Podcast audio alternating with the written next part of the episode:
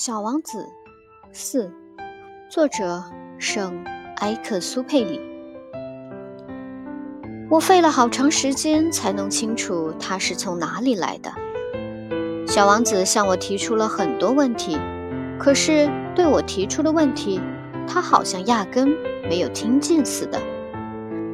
他无意中吐露的一些话，逐渐使我搞清了他的来历。例如。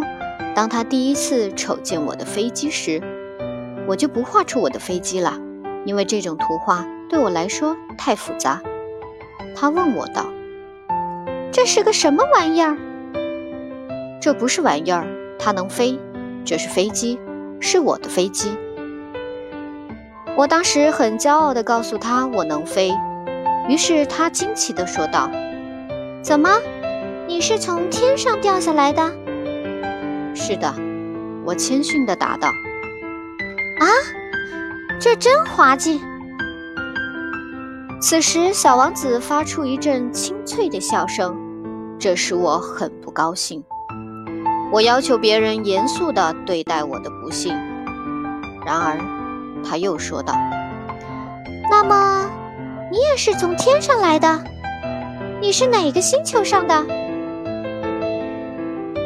即刻，对于他是从哪里来的这个秘密，我隐约发现到了一点线索。于是我就突然问道：“你是从另一个星球上来的吗？”可是他不回答我的问题，他一面看着我的飞机，一面微微的点点头，接着说道：“可不是吗？乘坐这玩意儿。”你不可能是从很远的地方来的。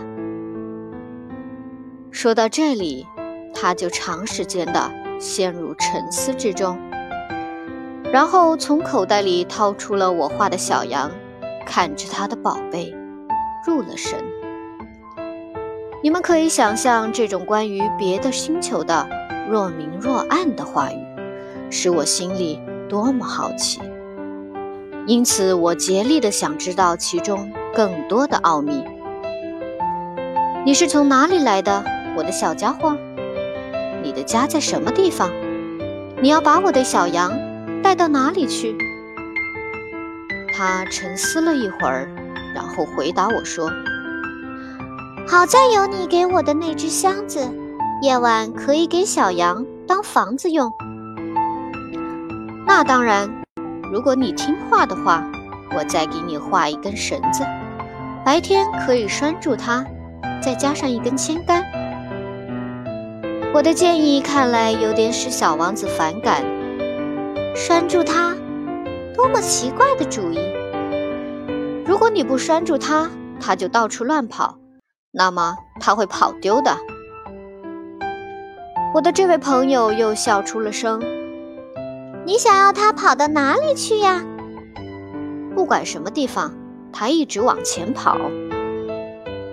这时，小王子郑重其事地说：“这没有什么关系，我那里很小很小。”接着，他略带伤感的又补充了一句：“一直朝前走，也不会走出多远。”